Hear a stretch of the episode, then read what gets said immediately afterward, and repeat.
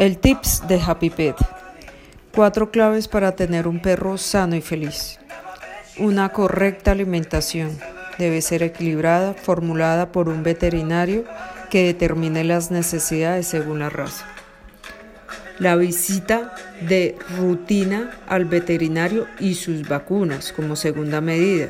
Las vacunas previenen enfermedades que pueden ser muy graves para la mascota. Tercero, la higiene. La higiene no es solamente bañar el perro cada 30 días. También a diario hay que limpiarle sus pulpejos, cuidarle su piel, cepillarle los dientes para evitar el mal aliento de la mascota y un sitio apropiado para que haga sus necesidades. Como cuarto y último, una actividad física. La actividad física diario ayuda a prevenir el estrés y mejora el comportamiento del perro en la casa. Y como frase, cuando un perro muere, pierdes un amigo, pero ganas un ángel.